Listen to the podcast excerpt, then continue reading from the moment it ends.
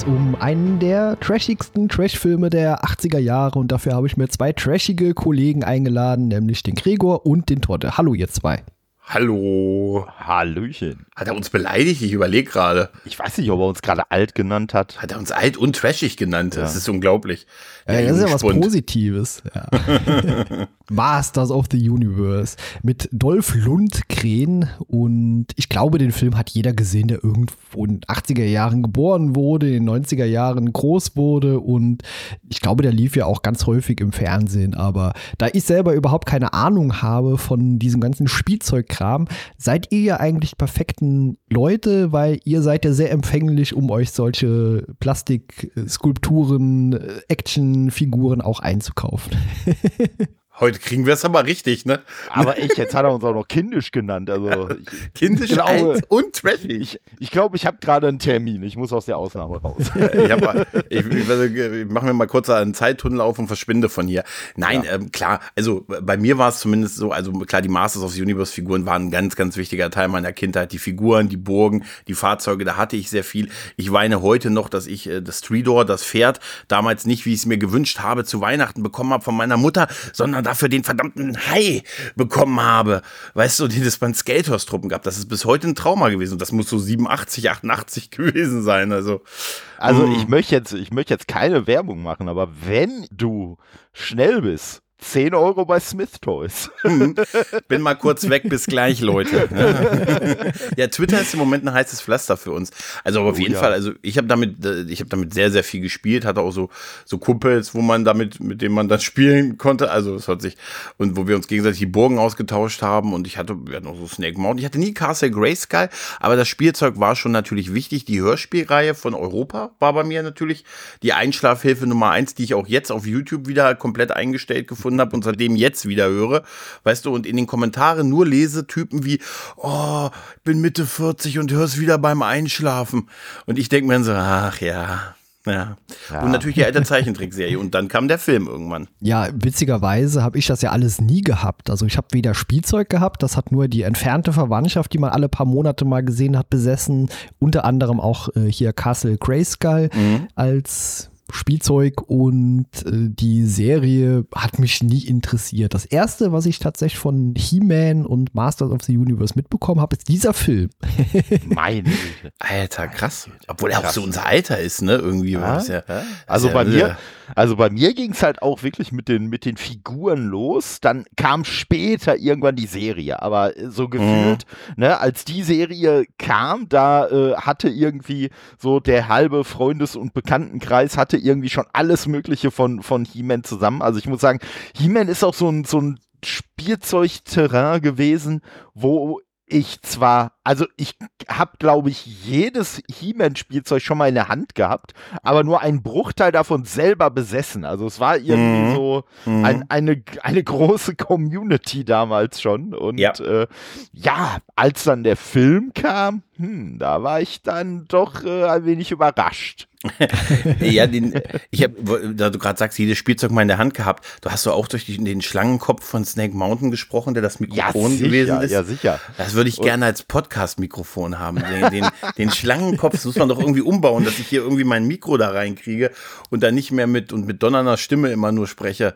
Ne? Das wäre super. Von dem Ding müsst ihr mir später mal ein Foto schicken. Das, ist wirklich, das ist wirklich, es ist doch fantastisch. Also und, ganz, und ganz der großartig. Kopf, der sieht so richtig trashig oh, aus. Und also. perfektes Mikro eigentlich. Perfektes, wenn man drüber nachdenkt, wirklich. Das schon, aber, aber die Schlange, die sah eher so ein, also ich fand immer, die sah so ein bisschen aus wie, wie so, so das, das äh, äh ich sag mal, uneheliche Kind von Alf und Gonzo. Das kommt hin, das wird so gewesen sein, ja.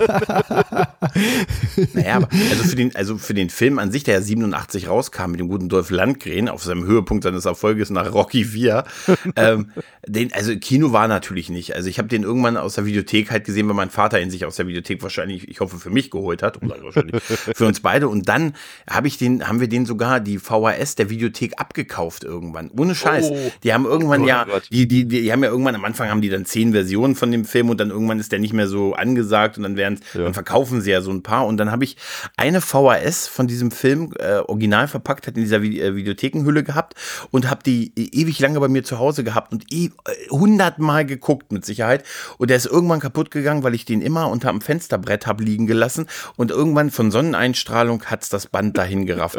Das muss in den ganz frühen 90ern gewesen sein. Das ist bis heute ein traumatisches Erlebnis für mich. Ich habe den wirklich in, als junger Mensch, äh, weiß nicht, im Fernsehen, im Vormittagsprogramm gefühlt, kam der samstags morgens oder so, vermutlich in einer leicht geschnittenen Version, aber auch da bin ich mir nicht mehr 100% sicher. Aber der Film ist ja durchaus namhaft besetzt. Also es sind ja einige Darsteller dabei, die man kennt. Dolph Lundgren, muss man, da muss man ja wohl nicht mehr sagen. Ne? Natürlich Frank Langella als Skeletor, der wie Raul Julia in Street Fighter einfach viel zu gut ist für das, was ihm passiert in diesem Film. Einfach, der trotz dieser Maske bei der man heute natürlich sieht, dass das einfach das Schwarze nur ein Stoff ist hier. Das, das wenn man es ein einmal Stoff, weiß, ja. wenn man es ja. einmal weiß, dann kann man es nie wieder nicht sehen. Aber Frank Langella ist allein schon fünf Klassen stärker als alles andere in dem Film. Aber ganz ehrlich, in Mac Foster als Evelyn waren wir verliebt. Courtney Cox hat damals, es war eine ihrer ersten Sachen damals, ne? Ich glaube, da hat sie, sie hat hier Misfits of Science hat sie vorher gemacht, ne? Ja, diese, genau. diese ja. Serie, äh, diese Superhelden-Serie irgendwie. Spezialisten unterwegs. Genau, genau. Die, die wurde dann dann erst noch ein Superstar durch Friends und Scream und so und äh, und, hier natürlich, und das Bruce Springsteen Video und das Bruce Springsteen Video nicht zu vergessen und natürlich Robert Duncan McNeil, den äh, den wir als äh, den Steuermann, wir Trekkies als den Steuermann natürlich, der Voyager ja. kennen halt, ne? Oder ja, Locano aus, ne?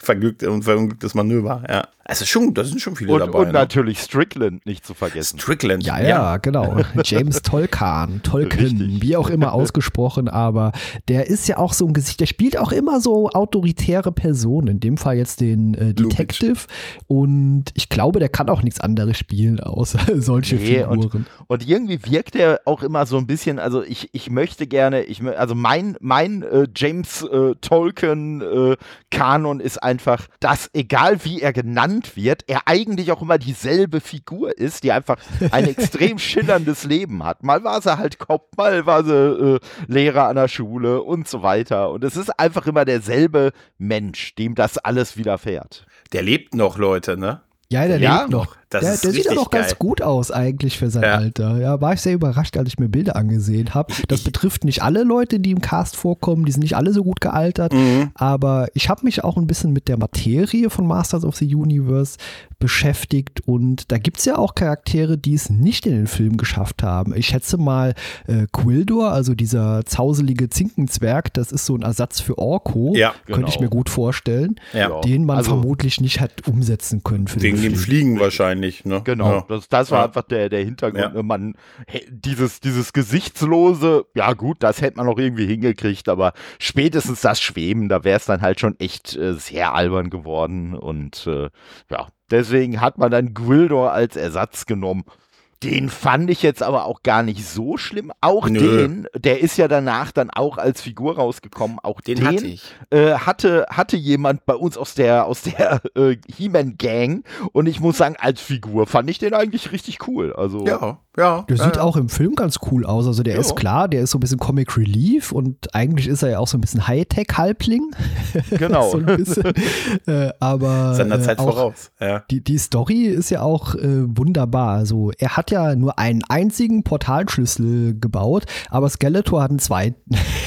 das ja, ja, ja, aber, aber ja. Skeletor glaubt ja, er hätte den einen einzigen. Ne? Also ja, ja, das, ja genau. das war ja sein, sein wieseliger Trick. Und ich muss sagen, was seinen Portalschlüssel angeht, also da, da macht ja auch der Film schon sehr bemerkbar so ein bisschen den, diesen latenten 80er Jahre Alltagsrassismus, dass sofort alle sagen, hey, was ist denn das für ein verrücktes Ding? Das kommt bestimmt von den Japanern. Ja, so. ja, Typisch 80er. Das Ding sieht auch aus, als könnte man damit irgendwie Nudelsalat umrühren. Also es hat so ein paar Zacken oben dran und macht noch komische Melodien dabei. Super ist, dass sie es auch nachbauen können, im Prinzip, diese Funktion später mit dem Keyboard und mit den Richtig. Teilen aus dem 20. Jahrhundert. Also der Film passt halt wirklich in diesem, also in die Mitte der 80er Jahre, dieses typische, wir nehmen dieses Sci-Fi-Setting und setzen es in unsere heutige Zeit, damit wir ein bisschen Geld sparen. Und wir machen das so günstig, dass man auch, dass wir auch gar keine Leute auf die Straße schicken, wenn Skeletor mit seiner Armee durch selbige fährt. Nein, ne? nein. Damit, uns, aber der, der Hauptgrund war natürlich, also ich weiß noch, als ich den damals als Kind gesehen habe, war ich natürlich im ersten Moment, weiß ich noch, dass ich ein bisschen traurig war, dass ich gesagt habe, hey, das ist ja gar nicht so viel Eternia, die ganzen Masters-Feen hier von, von Fistor, der große Fisto von Ramman. Also die ganzen, viele der Masters fehlen und man ist ja nur kurz auf Eternia und dann ist man schon wieder bei uns. Und dann äh, dachte ich mir schon, oh, ein bisschen. Ich habe mich dann aber sehr schnell dann damit angefreundet, aber man sieht halt, dass sie dann wirklich gesagt haben, hey, Gary Godard, der Regisseur, sagt das ja auch, der wird ja nicht müde und sagt, ja, es war eine Budgetsache, Battlecat war überhaupt nicht drin. Wie gesagt, das war ja. keine Chance auf die Katze. Aber ja? ich muss sagen, also heutzutage kann ich den auch sehr viel mehr für das, was er ist, ja. schätzen und für das, was er hat. Aber damals, ich fand den völlig indiskutabel, alleine okay. schon. Und das ist jetzt nur die Sicht des kleinen Todde von damals, dass so ein Schmachtlappen wie Dolph Lundgren den mega Mucki He-Man spielen soll. Was war das denn für eine Besetzung? Und ich würde sogar tatsächlich auch aus heutiger Sicht sagen, also ich sag mal so jemand wie ein äh, Dwayne Johnson, der mhm. hat so ungefähr die Muskelmasse, die ich äh, auch, wenn ich damals Dwayne Johnson natürlich noch nicht kannte, aber so eine Muskelmasse hätte ich mir für He-Man vorgestellt vorgestellt. Arnie, aber natürlich, wenn Zeit, ne? ja, aber wenn du es heute siehst, ne, also ich sag mal, ein Dolph Lundgren ist äh, in, in einer absoluten Top-Form, brauchen wir Alter, gar nicht drüber reden. Ne? Das, und, äh, sind so Typen wie ich, die sagen, oh, er ist aber nicht perfekt ausdefiniert. Ja, ja. Richtig, also, ne? so, also, die, also, ich habe euch, ich sag euch, wenn man die Waden sieht, also ein bisschen dünn sind die schon. also das ist, da, da hätte aber mal nicht den, den Leg Day überspringen sollen. Aber ich, das ist wie im Fitnessstudio, diese Leute, die siehst du auch immer im Fitnessstudio, die trainieren trainieren. Jedes Mal mhm. die Arme, Oberkörper, alles, mhm. aber die mhm. Beine. Äh, man trainiert die Beine sie, nicht. Die haben dann immer so, so Hühnerstelzen. So. So, so. Man trainiert aber auch die Beine nicht, weil die siehst du in der Disco doch gar nicht. Weißt du, ja. du siehst doch, das doch, wozu denn dann? Das ist doch verschwendet. Also die Arme. Ich gehe auch immer nur zu Rücken jetzt hin nach neuesten Sachen. Ich nee, habe übrigens einen großen Fehler begangen, vermutlich. Vielleicht könnt ihr mir das beantworten. Also unser Hauptprotagonist, Dolph Lundgren, heißt der He-Man. Ja. Übersetzt mhm. heißt er also quasi Ehrmann, nicht genau. zu verwechseln mit dem Joghurt-Hersteller. Warum ist das so? Weil er Mann besonders männlich ja, ist, weil das, das ist einmal darum. er und ja. Mann. Eigentlich eigentlich sollte er He-He-Man heißen. Ja. Weißt du, damit, damit, damit er noch. Oder The He-Man.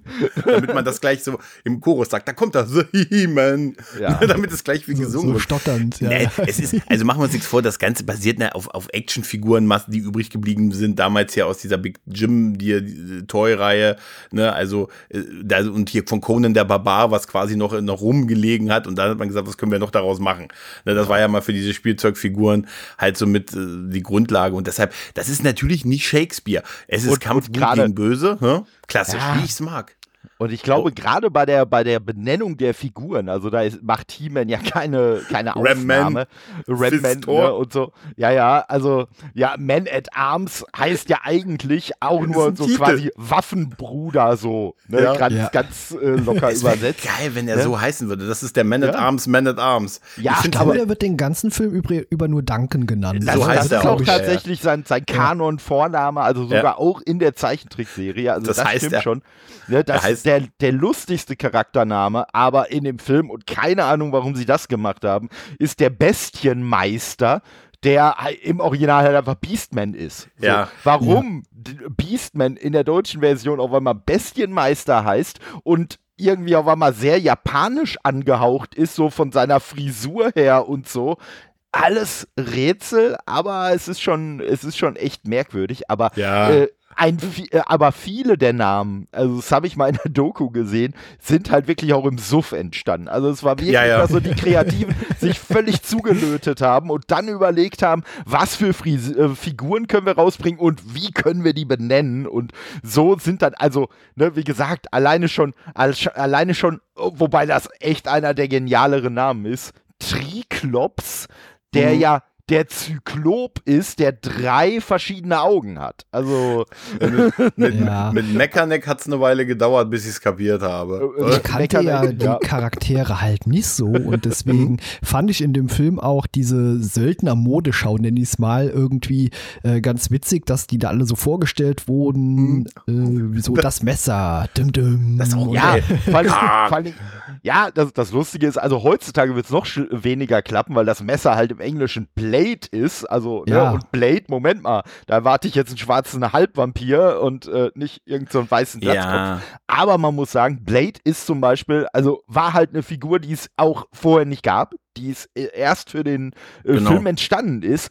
Aber die, muss ich sagen, vom, vom Design her fand ich die mega cool gemacht. Also, äh, Saurock und, war auch super. Und durch, durch Masters äh, äh, äh, Revelation, jetzt durch die neue Serie von Kevin Smith, sind ja nachträglich auch viele von diesen Figuren in den Serienkanon übernommen worden. Ja, ich fand es hier in dem Film damals schon sehr bemerkenswert, dass uns hier diese doch sehr unfähige Gruselkabinett an Söldnern vorgestellt wird, die es nicht mal hinkriegen, ein unbewaffnetes Mädchen in der Schultonhalle einzufangen. also eigentlich meine Wahrnehmung eher so eine Galaxis-Gurkentruppe, ja, die sie ja, rekrutiert aber, haben. Aber das kannst du ganz ehrlich, das sowas zieht sich in Filmen bis heute durch. Ich sage nur, wer erinnert sich nicht an die legendären Knights of Ren in den äh, Star Wars-Filmen ja, von Kylo ja, Ren, wo sie diese, klar. wo sie diese Riesen, diese zehn Typen, die, ah, das sind die Knights of Ren und er, nur er kann die steuern und so.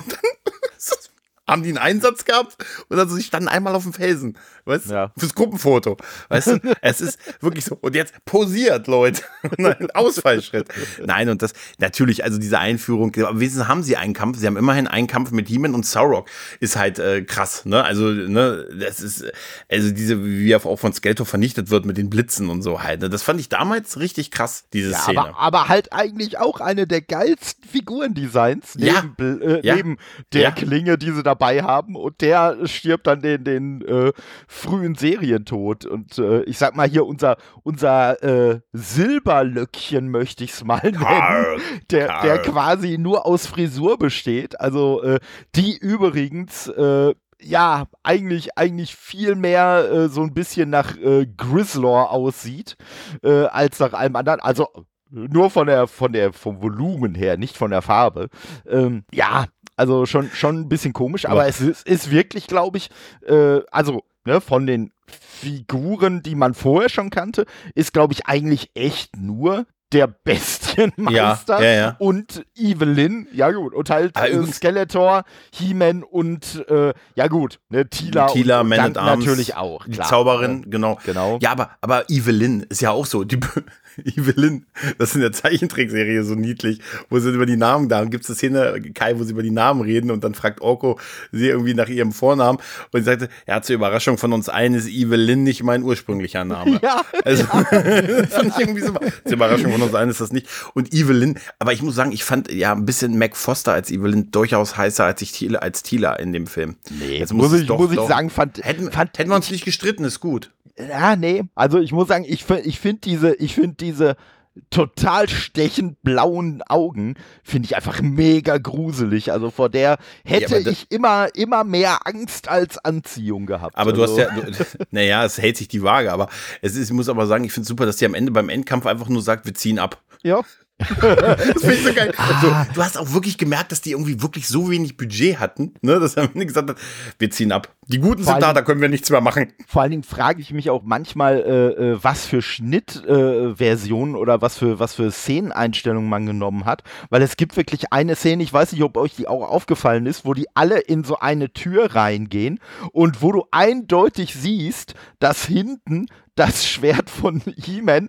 an diesem, an diesem an dieser Tür hängen bleibt, diesen, dieses halbe Cape, was ja hinter dem äh, Schwert hängt, mit runterreißt und alles. Und äh, in der nächsten Szene ist einfach wieder alles da. Und da habe ich halt, äh, habe ich mich halt auch gefragt, ich bin ja jetzt noch nicht mal jemand, der so krass auf so Filmfehler oder so achtet. Wenn mir das schon auffällt, dann muss das doch im Schnitt werden doch zwei oder drei Leute gesessen haben. Einer von denen muss das doch auch gesehen haben. Und meine Befürchtung ist, das ist halt trotz dieses Fehlers immer noch wahrscheinlich die, der, die beste Version von dieser Szene gewesen. Mag, mag sein. Gary Godard, im, äh, der in dem Audiokommentar diesen Film bis aufs Blut bis heute verteidigt, was ich sehr sympathisch finde, dass er nicht, dass er sagt, ja, wir wollten viel und dann, ne, und da gab es ja so Mitspracherecht von, von Marvel und Marvel, Gott, Mattel und so. Und es war alles so ein bisschen, wir hatten einerseits nicht viel Zeit und dann sagt er so, aber andererseits haben wir fast drei Jahre gedreht. Weil wir haben 85 die ersten Szenen gedreht und 87 die letzten. Also es war wohl ein super langer Dreh, der immer wieder neu nachgedreht wurde und so, weil was gefehlt das hat. Und er sagte, eigentlich, wir hatten zu wenig Zeit. Und dann haben wir aber eigentlich auch über drei Jahre. Das ist so richtig witzig, weil er dann so mit sich selber. Aber dann haben wir über drei Jahre gedreht. Aber nee, auf jeden Fall durften wir, konnten wir nicht so viel wiederholen. Und ich glaube, aber die ist, das, spielt damit rein. Er ist ja, aber super sympathisch, finde ich. Das, da so das erklärt, das erklärt aber auch, warum die Frisur von He-Man in unterschiedlichen mhm. Szenen so krass unterschiedlich ja. aussieht. Also, die fällt ja, auch anders. Ne? Nicht nur das, also auch bei dem doch recht lauen Endkampf mit Skeletor sieht man eindeutig, dass eigentlich der Raum hell erstrahlt war und im nächsten Moment ist alles stockdunkel, weil man diese Szenen vermutlich nachgedreht das hat. Das ist so. Die, die halbe Kulisse nicht mehr existent war. Richtig, ja. richtig. Die haben, für den, die haben diesen Endkampf Skeletor, Super Skeletor gegen He-Man nachgedreht, hatten die Kulissen nicht mehr und haben einfach nur schwarze Wände aufgehängt, schwarze Laken aufgehängt und haben die in schwarzen Laken diesen Kampf machen lassen, weil die Kulissen nicht mehr da waren. Ja, das ist genau, wirklich so. so. so also sieht es auch ja. aus. So, ja. Aber, aber ich, ich möchte, kann, ich möchte, es wirkt jetzt so wie draufhauen, weil ich nee, überhaupt nicht. Ich mag den Film. Ich möchte auch was Positives sagen. Ja. ja. ich ich finde diese ganzen, ich finde es immer gut, dass sie die alten Kostüme der, Star, der, der Sturmtruppen aufgenommen, also aufgebraucht haben, ne, dass die nicht weggekommen sind, ne?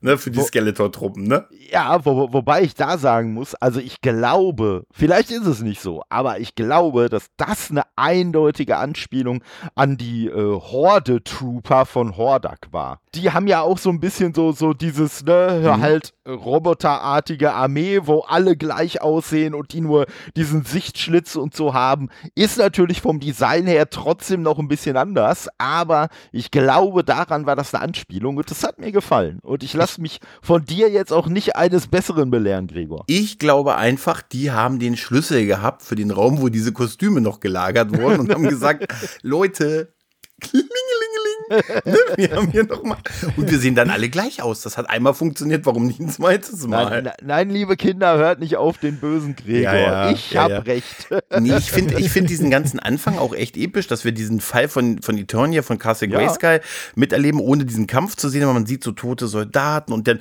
hören wir, dass die überall aufgetaucht sind und Skeletor diesen Walk-Off hier, diesen, diesen geilen Einmarsch in die, in die Thronhalle macht, wo, wo es mich immer irritiert, dass er so hochhackige Schuhe anhat. Jedes Mal muss man darauf achten. Es gibt dann so einen Shot, wo er die Treppe hochgeht, siehst immer, dass er so hochhackige Schuhe hat und diesen geilen Skeletor-Stab hat und sagt, oh, ja. haben wir gewonnen und sagt, vorbei ist der Kampf. Und dann zu diesem, so möchte ich zum Volk reden, mit diese, auf dieses Hologramm sich einmal schaltet und sagt, Hä? Volk von Eternia, vorbei ist der Kampf. Ja. Und das Aber ich muss auch sagen, ich finde auch das, das Matte Painting äh, von Castle mhm. Grayskull, also diese Version ja. von Castle Grayskull, finde ich auch sehr, aus. sehr geil. Also ja. Ja, die haben sich ja auch äh, mit den Kostümen, finde ich, auch sehr viel Mühe gegeben. Oh, ich meine, ja. wir haben ja schon über Quildo gesprochen. Ja, der sieht halt ein bisschen künstlich 80er Jahre mäßig aus, aber passt eben auch von der Stimmung sehr gut in den Film rein. Also auch mhm. der Darsteller, der drunter steckte, hat seinen Job gut gemacht. Äh, meinen, klar, alle anderen agieren halt ein bisschen platt, unter anderem auch John Cypher als Duncan, aber mhm, es passt trotzdem irgendwie in die Rolle, auch weil man eben diesen Szenenwechsel auf die Erde hat und alle man es so rausreden kann, als wären natürlich alle erstmal so ein bisschen überfordert oder hinterfragen, was hier denn überhaupt gerade los ist. Ein paar Sachen haben mich allerdings trotzdem auch immer wieder aus dem Film rausgerissen. Zum Beispiel diese uralte Zauberin mit der Stimme einer Zwölfjährigen. aber, aber die Zauberin, keine, ja, ja, ja, ja, ja. Aber die Zauberin sagt einen der krass, einen, einen der schönsten Filmsätze, der genauso ist wie Frank Langella, viel zu gut für den Film. Nämlich, sie sagt, Männer, die die Macht lieben, sehen auf die Fehler in ihrem Leben zurück, zählen sie alle zusammen und nennen sie Schicksal. Und das ist, das ist auch so ein Spruch, das ist viel größer als der Film. Ne? Ja. Und, und das ist wie Frank Langella auch viel zu groß für den Film. Ja, gibt es ne? diese Zauberin in ja, der ja, Spielewelt? Ja, also ja, gibt's. Ja, okay.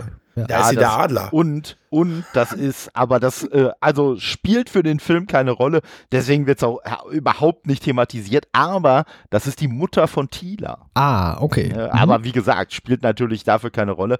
Und man muss auch noch mal kurz, also muss man nicht, aber mir fällt es gerade ein, deswegen sage ich es jetzt halt, äh, man muss auch noch mal sagen, äh, diese Verbindung zu der Erde, die ist gar nicht so weit hergeholt, wie man es erst denken könnte, weil mhm. nämlich in der ursprünglichen Lore die Königin von Eternia, also die Mutter von He-Man, kommt von der Erde. Das ist eine ah, Astronautin okay. Mhm. gewesen, die auf Eternia gelandet ist. Also von so, daher. So war das damals. Ja, Kein ne, gab's da, gab's da und und da muss man mal sagen, also Respekt, also so so macho-mäßig und so dieses ganze Franchise aufgezogen ist, also dass die Mutter eine ja. Astronautin war, oh, das ist schon äh, ziemlich zu der Zeit, ne? gewesen. Ne? Zu der Zeit, ne? Ja, ja. Nee, aber auch dieses, dass sie dann fliehen mit dem, übrigens auch witzig, dass Gvildor ja im Prinzip das ganze Problem verursacht hat, äh, weil er einer verkleideten Evelyn diesen Schlüssel gegeben hat, ne? ja. weil er sich halt so ein bisschen bezürzen hat lassen. Und dann hat er natürlich den zweiten und dann bringt er unsere Helden ja aus dem zurück auf die Erde, weil er sie rausbringen muss aus diesem, die sind ja im Thronsaal unter Feuer dann und so, wir müssen jetzt irgendwo hin, egal irgendwo hin, überall ist besser. Und dann landen sie halt auf der Erde. Und dann fand ich, finde ich es schön, weil sie sich mal so ein bisschen verhalten, wie man sich dann verhält. Man ist nicht sofort angepasst dieser Kultur, sondern erstmal muss man das Futter klären. Ne? Richtig. Und das ist so, ich liebe diese Szene mit diesen mit den Hähnchen, wo sie der Kuh begegnen und sagen, auch, auch für die 80er, wie sie essen Fleisch hier. Hm? Ja. Hm? Ja, ja, ja. aber äh, Quildo, die alte Potsau, da sich auch erstmal aus den Ohren ent, äh, entwässert oder so auf alle anderen. Also da sind schon auch schon ein paar sehr absurde Szenen drin. Aber ich finde es super, wo er versucht, mit der Kuh zu reden. Hallo.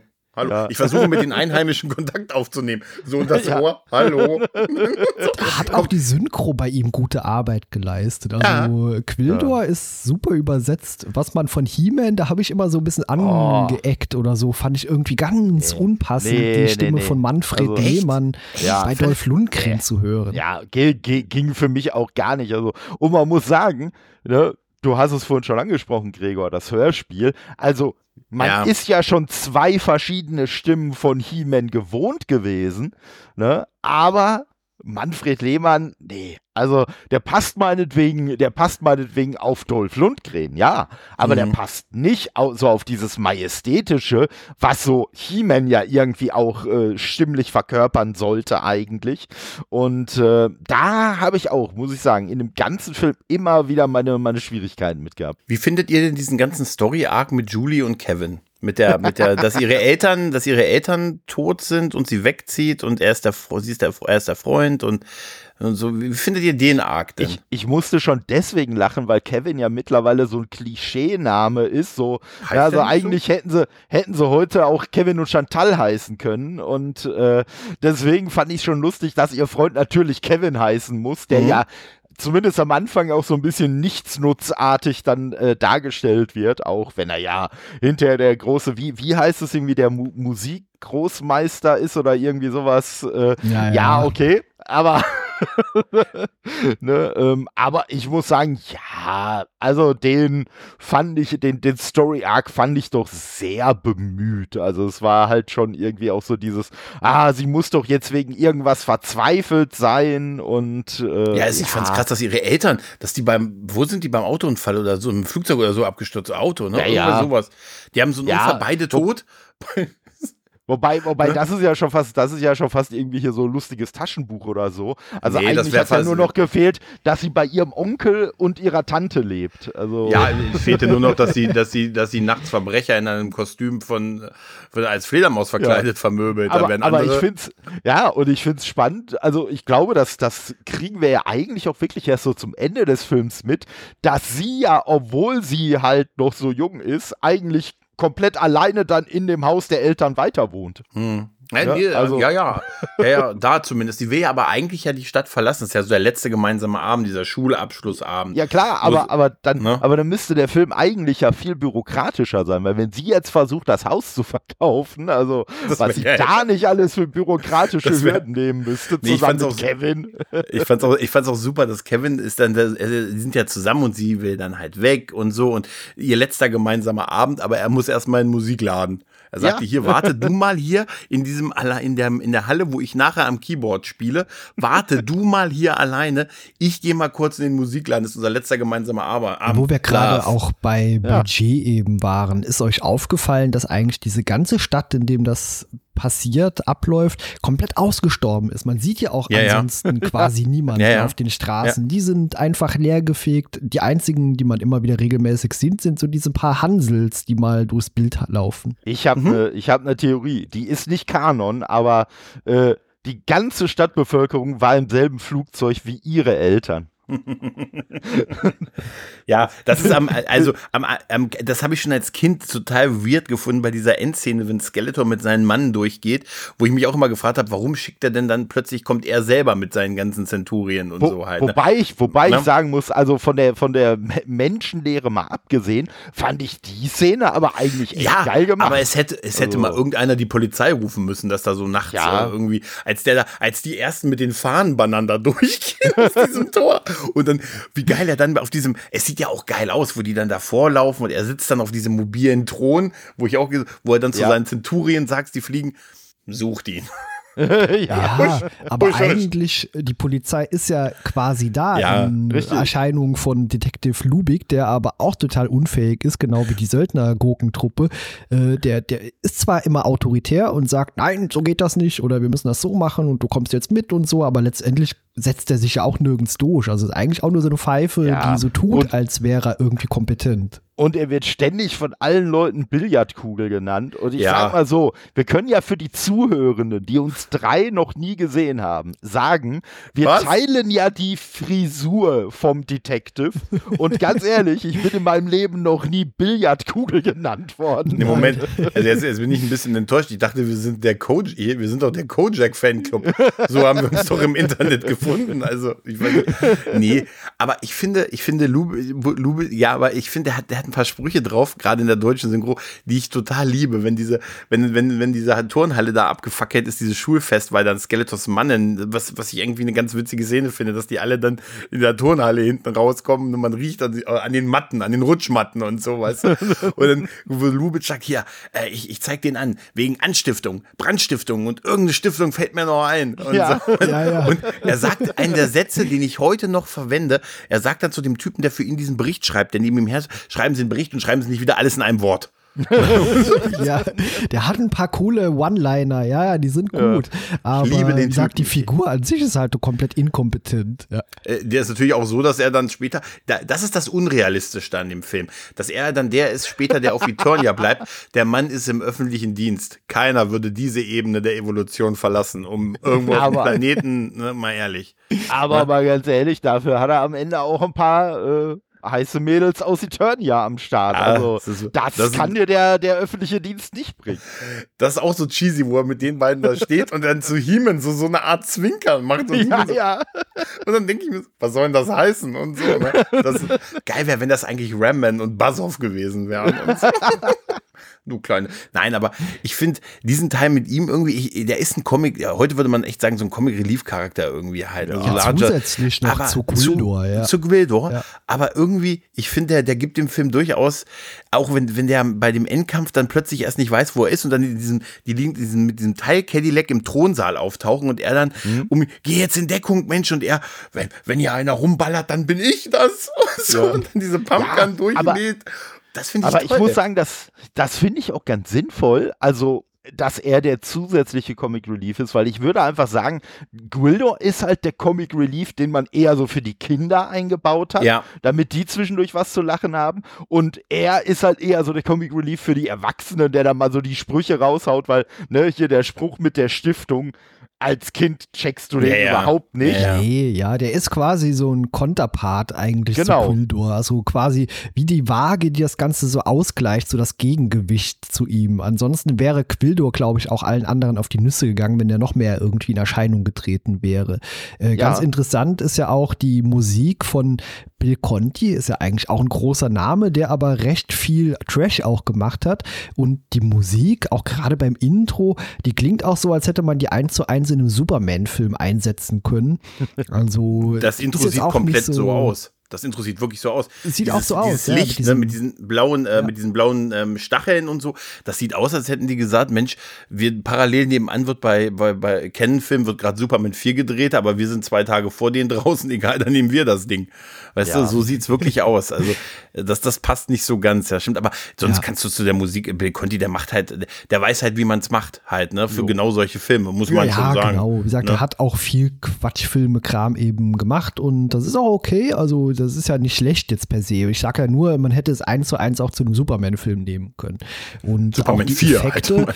was man so benutzt hat, finde ich auch ganz okay gelungen. Also klar, am Ende landet man äh, zurück auf Eternia in, mit diesem halben Auto und ein großer Teil der Hausfassade so super. auch noch mitgebracht. Also das, das Gebäude ja. will ich eigentlich mal sehen, wie das aussieht. Ja. ja. Der, ja, geil, dass wir da hat sich die Handlung getrennt, dann siehst du den Hausmeister, der sagt, oh Gottes Willen, oh Gottes Willen. ein Loch im Loch. Das wäre wieder ja, eine Ghostbusters-Folge nee, geworden. Wobei bei dem, bei dem Film würde der Hausmeister da stehen und sagen, scheiße, schon wieder, wie soll ich das denn diesmal erklären? Aber ich, äh, ich finde das äh, von dem Gedanken, auch wenn das ja ein bisschen so ein Gag ist, dass das halbe Cadillac dann da steht und so für diese mhm. Bildsprache, aber irgendwie witzig, dass diese Auswirkung dieses Zeitdings, was dann da entsteht, also dieser Zeitblase, mehr mehr ist, als nur die Leute mitzunehmen, sondern wirklich ein ja, Stück ja. der Umgebung. Also so begrenzt auf so ein Arenal um die rum, aber meistens sind es ja sonst nur die Leute und man fragt sich, warum ist denn die Kleidung mitgekommen oder warum ist denn das nicht mitgekommen? Ich finde, dass sie das mal so komplett versetzt ja, haben. Gut gelungen. Eine gute Idee, ehrlich gesagt. Also eigentlich, eigentlich, brauchten sie nur was, wohinter sie in Deckung gehen können, wenn wir mal ehrlich sind, oder? Ja, natürlich, klar. Weil die sitzen dann auch alle gleich in. Weil Lubitsch war ja schon in Deckung, als der dann ankam, wo er dann sagt, jetzt, jetzt hören wir, jetzt hören sie aber auf mit dem Quatsch und ja. so, als das Ding schon strahlt. Das ist so super. Wie, wieso, was hat man wohl gedacht, was ist eine Atomexplosion? Und er reißt dann so an Kevin rum und sagt, jetzt hören wir aber auf mit dem ja. Quatsch.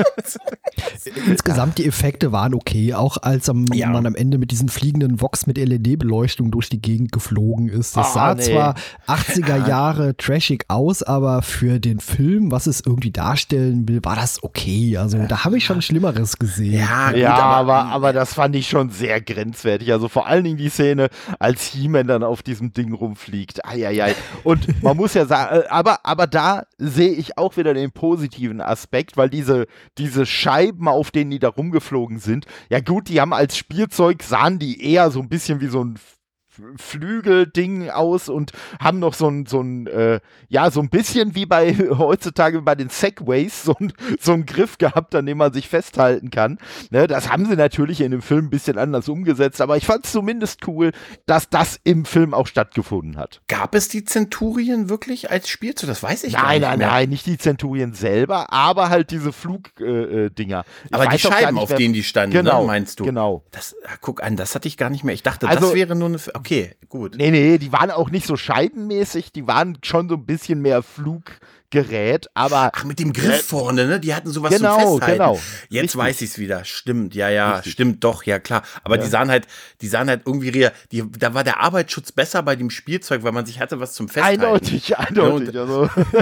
Stell dir mal vor, Kai, die hätten dich auf so ein Ding gestellt. Skeletor hätte gesagt, hier Centurio Kai, hier ist deine Flugscheibe, Kai, Flugscheibe, Flugscheibe, Kai. Los Ich wäre sofort runtergefallen.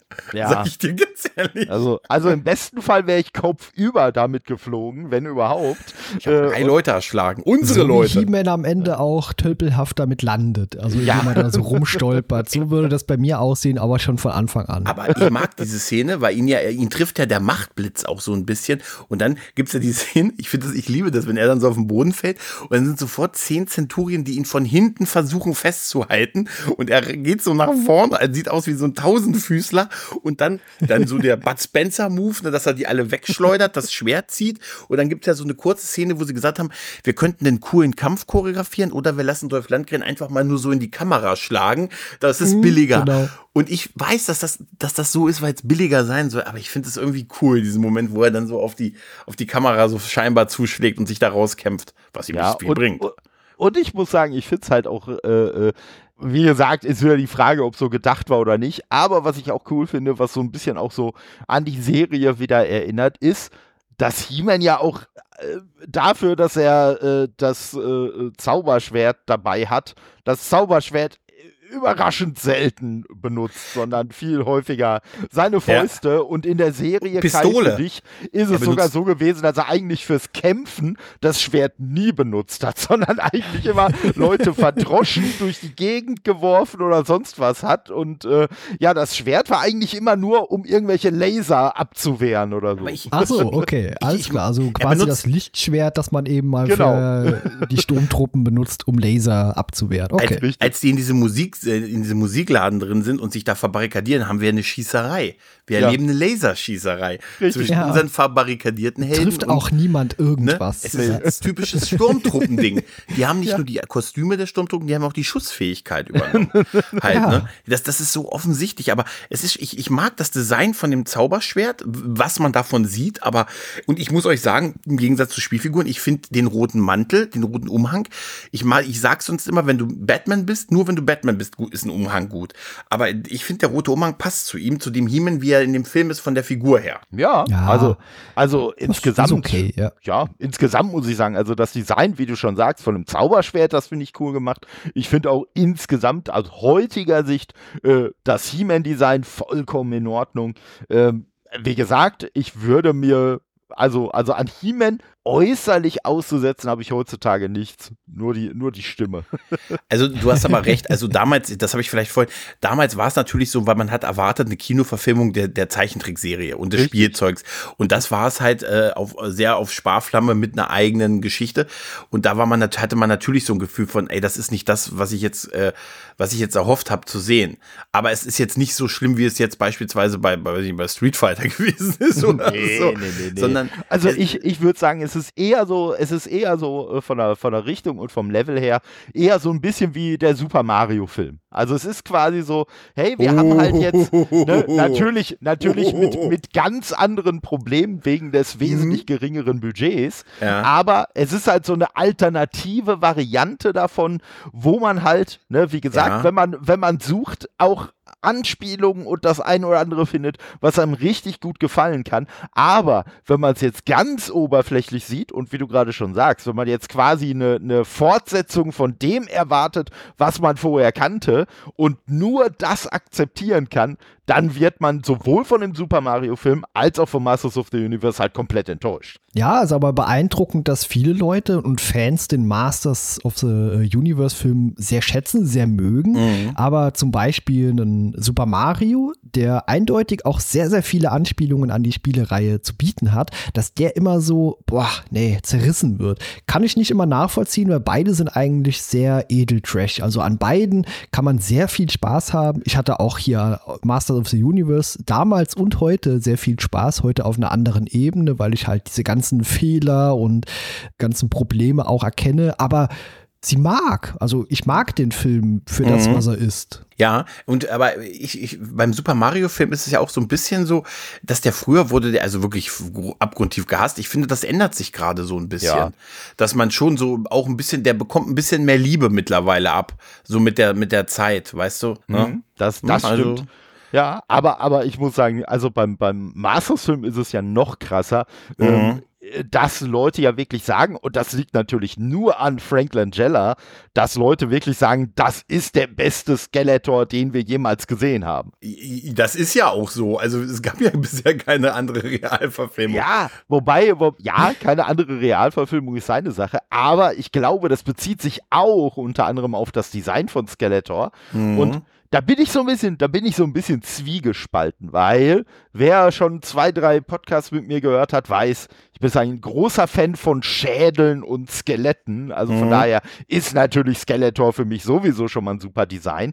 Und ich sag mal, in dem Film der Skeletor, ich sag mal, wenn ich jetzt böse wäre, würde ich halt sagen, er sieht irgendwie aus wie so ein Skelett, wo man mal irgendwie Joghurt draufgeschmissen hat.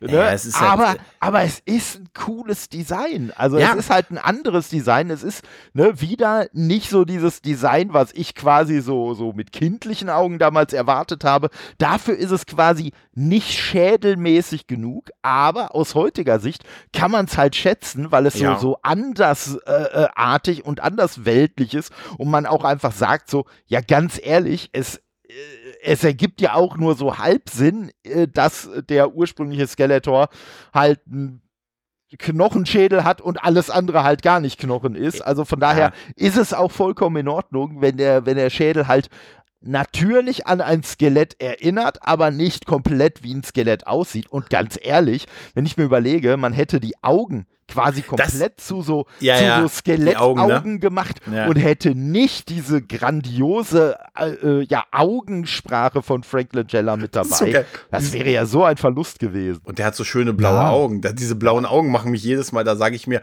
ach, erobere nicht nur Eternia, erobere, du hast doch mein, Her du hast doch mein Herz im Sturm genommen. Das passt halt so nicht eigentlich, diese, diese Augen in diesem Skelettkopf. Aber der ist aber halt auch sehr Klischee-Bösewicht. Also eigentlich macht er ja nichts außer, die Leute drohen die ganze ganze Zeit. Der tut mhm. ein, durchweg immer drohen. Wenn er was sagt, ist alles eine Drohung. Und er lacht halt ständig. Das machen Fieslinge halt auch. Und ich meine, er ist ja, glaube ich, sowieso so der, der Ober-He-Man-Fieslinger, so mit den mhm. Hauptproblemen. Mhm. Ja. Genau. ja, also und er, er trägt halt das Kostüm vom Imperator auf. Das dürfen wir mal nicht vergessen. Also es ist halt das, das, es ist das Imperator-Kostüm, bis sogar mit dem Lauflicht am Arm. Weißt du? Das, und er schießt ja. Blitze. Und das ist, das hat mich damals immer so ein bisschen rausgebracht, als er dann, dass als die Macht von Grayskull dann in ihn aufgeht. Ich habe mir gefragt, was passiert dann? Wäre geil, wenn er irgendwie nur so zwei Flammen an der Seite kriegt, so ein bisschen. Aber das, ich fand diesen Moment gut, wo er dann da wie besoffen dann so, so mit den Blitzen und so, die Macht fließt, fließt durch mich hindurch. Ich bin mehr als das Leben, ich bin mehr als die ganze Menschheit. So was ich immer, so beginne ich Team-Meetings immer, ne? Und so, weißt du? Und dann, jetzt bin ich, jetzt bin ich Gott. Und dann sieht er aus wie, ich sag, oh Gott, hoffentlich muss er das nicht so lange tragen, das sieht schwer aus. Ja. Schweinenase hat mich dann verwirrt. Ja, ja also Super halt diese, diese komische Goldrüstung. Mhm. Ja, sie ist irgendwie imposant, das schon, aber äh, ich sag mal, auch die gibt es ja als Actionfigur. Mhm. Und sagen wir es mal so, ich habe mir gestern eine äh, Skeletor-Film-Actionfigur bestellt und es ist nicht die Goldrüstung. Oh. Wer, mehr ja. möchten, wer mehr möchte, äh, wer mehr wissen will, kann mich auf meinem nächsten Raubzug begleiten. ich muss mir das ganze Spielzeug wiederholen, was als ich mal anfing, dann kein Interesse mehr zu haben, weil plötzlich waren Mädels nicht mehr nur doof. Da ist alles bei mir verkauft worden, auf dem Flohmarkt verscherbelt worden und heute könnte ich mich so in den Arsch für treten, dass ich das alles mal weggegeben gegeben habe. So ist es. Ja, ja. Aber hast du die, habt ihr die Abspannszene gesehen? Die äh, Szene nach dem. Aber natürlich. ja, also wir wissen ja, er wird am Ende besiegt und er und wird das, genau Ne, Wie bei Star Wars, also wird genau. der Imperator in einen Schacht geworfen mhm. und am Ende, Gregor, du darfst jetzt erzählen, was macht Skeletor? Er taucht auf, nur der Kopf und sagt, I'll be back. und, und, damit, auch damit hat er schon die, die, die, Wiederkehr des Imperators, des echten Imperators aus Star Wars vorangeteased. Ja. Ne? Weil ja. da erleben wir das Ganze 25 Jahre später ja wirklich so. Ja, wo, ne? wobei, das, wobei das lustigerweise irgendwie so aussieht, als ob, also ich sag mal so, als ob tatsächlich Skeletor irgendwo noch mal kurz rausgeguckt hat ja. und gesagt hat, ich bin wieder da und ich dann wieder abgetaucht ist, weil die Szene irgendwie so, so komisch gehetzt wirkt. Also, ja, ne, also, also, nachdem er aufgehört hat zu sprechen, auch direkt so Freeze-Frame, ne, so, up, äh, wir dürfen nichts mehr zeigen, so, hä? Was ja, ich habe auch los? gefragt, was ist das für ein Schacht? Warum geht er fünfeinhalb Kilometer runter ja. und warum ist da unten dann plötzlich dieser Tümpel, in dem das ist der Müllschacht auftaucht? Das ist, das ist seine, seine Sicherheitsvorkehrung gewesen gewesen, falls er mal da runtergeschmissen wird. Ja. Nee, das wäre so geil. Du fällst erst mal einen Kilometer, um dich dann aber abzurollen. Weißt du? Genau. So, so, ja, das ist so ein bisschen komisches Design. Ich habe diese Szene auch jetzt vor ein paar Jahren, glaube ich, zum ersten Mal gesehen. Ich habe die damals, war aber für mich endete der Film immer auf VHS und so immer mit diesem, wenn He-Man dann vor Castle Grayskull nochmal, ich habe ja. die, ne? Und dann, da endete der Film immer. Auch neben, nachdem die Julie und Kevin, die kriegen ja ihr Happy End mit, sie werden ja, sie gehen zurück und dann fällt denen auf dem letzten Meter ein, nein, schick uns noch weiter zurück, dann können wir nämlich verhindern, dass ja. äh, und meine Eltern losfahren und ihr, ihr kleiner Bruder, das ist ja ein richtiges Drama, was die arme Frau was die ja. da hat und so, ne? Und dann, da hat der Film immer für mich geändert und ich habe dann irgendwann gelesen, dass es diese Abspannszene gibt und habe die dann wahrscheinlich auf YouTube oder so nachgeholt und so und sagte mir. Ja, das knüpft aber daran an. Also wir wissen ja, das Ding ist jetzt halt nicht nur ein Portalschlüssel zu anderen Welten, sondern eben auch eine Zeitmaschine und das mhm. erklärt, warum Detektiv äh, Lubitsch auch Lehrer war, also in ja, früherer richtig. Zeit. Also der ja. ist halt einfach durch die Zeit gereist, da schließt sich der Kreis wieder. Ich möchte noch, ich, ich möchte einfach nur ins Jahr 1955, 1985 und 1885. Ich, genau. ich weiß nicht warum aber irgendwie diese drei Zahlen haben irgendwie eine Bedeutung für mich. Und er hat sich, ich stelle mir vor, er hat beide geheiratet, aber die beiden wussten nicht, dass er beide geheiratet hat. Dann haben sie es erfahren, er musste fliehen und hat aus Sicherheitsgründen drei Zeitkoordinaten eingegeben, damit die ihn nicht sicher wissen, in welche er geht. So, und dann wird er wie Sliders in jede Dimension geschickt. Und in genau, jeder muss er ja. Lehrer werden. Oder Marshall. Oder genau, Marshall. Genau. Ich, ich muss auch sagen, an dem, Ende, an dem Ende hat mich nur ein klitzekleines Detail Detail wirklich gestört. Und das war, wieso? Sie, sie wird wieder wach, oh, Papa und Mama leben wieder und mhm. bla bla bla. Wieso geht sie davon aus, dass Kevin sich nicht erinnern kann, sie aber schon? So, wo, woher kommt dieser Gedanke? Weil, ganz ehrlich, es ist ja, es ist ja eh völlig alles völlig an den Haaren herbeigezogen und irgendwie bla bla bla. So, wieso geht sie in derselben Situation nicht einfach davon aus, oh, wir sind beide zurück, also können wir uns auch beide erinnern? Na, wie geil, ja. äh, wie geil sie auch völlig verrückt bei ihren Eltern dann wirkt und sagt, ihr dürft halt nicht wegfahren, den ja. Schlüssel nimmt, nichts weiter erklärt und einfach wegrennt. Wäre geil, wenn dann, sie rennt ja dann weg zu Kevin und so und der sie wiederum warnen will mit, du darfst sie nicht fahren lassen, ich weiß und so. Ja. Und dann dachte ich mir, in so einer Outer Limits Folge wäre es jetzt gewesen, dass der Vater die Ersatzschlüssel nimmt und sagt, naja, nach unserer Rückkehr reden wir mal mit ihr. das wäre so ein Outer Limits Ende gewesen. Ne? Oder, dass dann das Taxi vorm Haus angefahren ja, wir kommt, nehmen jetzt den anderen wir wollten Wagen. ja eh nicht mit unserem Wagen fahren. Ja, wir nehmen jetzt den anderen Wagen und eigentlich genau. ist der. Unfall mit dem anderen Wagen passiert, aber, der, aber Schatz, du wolltest den doch noch in die Werkstatt geben. Ach, Machen wir nächste Woche. Genau, nee, die mussten, die mussten die sich dadurch, erst, die, ja. die, mussten sich genau. dadurch, dass sie den Schlüssel erst suchen mussten, haben sie mitten auf der Landebahn geparkt, um zum Flugzeug zu kommen. Und deswegen ist der Unfall mit dem Flugzeug nur passiert. Genau. Das ist gar nicht Sehr abgestürzt, das ist einfach nur in so, in so ein Pickup reingefahren. Du hast die geheimen Drehbuchseiten, die damals nicht veröffentlicht wurden, gelesen. Genau so. Genau. Das ist großartig. Das ist echt großartig. Ja, ja und das ist, äh, es ist, ein, ich, ich gucke ihn heute wirklich auch noch gerne. Ich gucke den auch noch relativ relativ regelmäßig und so. Das ist so einer der Filme, auch so mit, wenn mal Kumpels zu Besuch sind und wir sagen mal wieder so ein Film- und Bierabend, dann ist es natürlich äh, immer ähm, äh, äh Cold as Ice natürlich, ne, für mich ja. und natürlich äh, Turtles 2 und 1 und der Film. Das geht immer. Den kann ich immer zeigen. Weißt du, da sind wir sofort wieder zwölf. Ja. Ja. Ist auch ein toller Film, also ist sehr unterhaltsam. Also den kann man gucken, man kann jedes Mal lachen wegen irgendwelchen kleinen Details oder Filmfehlern, die man entdeckt und deswegen hatte ich auch sehr viel Spaß damit und deswegen wollten wir den jetzt auch hier nicht zerreißen, sondern Nein. klar die Filme, äh, die Probleme ansprechen, aber trotzdem uns darüber amüsieren. Ja, es, es, gab ja wirklich Pläne, einen zweiten Teil zu machen. Das haben sie ja dann, nur wegen der Canon ist ja dann pleite gegangen und alles. Aber die haben die Kulissen und das, was sie gebaut haben, tatsächlich auch noch in anderen Filmen dann auch eingesetzt. Also das fand ich auch ganz geil. Man sieht so Rüstungsdetails und Fahrzeuge und so. Also irgendwie schon cool, dass es noch fast eine Fortsetzung gekriegt hätte. Ich sag mal, ich fände das lustig, wenn sie einfach irgendwo im Hintergrund immer Dolph Lundgren als He-Man ja. nochmal eingesetzt hätten. Es, es, war auch, so, es war auch irgendwas. Den Dolph haben wir hier noch rumstehen.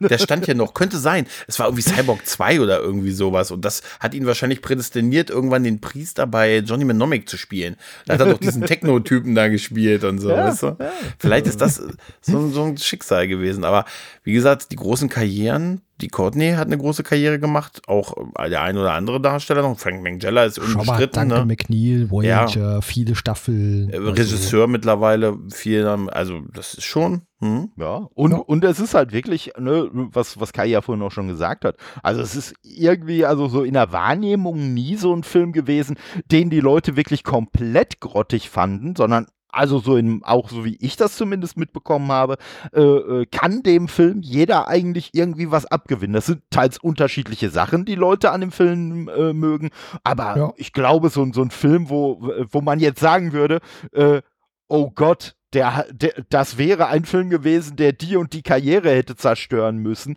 ist es eindeutig nicht gewesen. Ne? Du meinst, es hat ihn nicht aufgehalten, in Universal Soldier eine Rolle zu kriegen?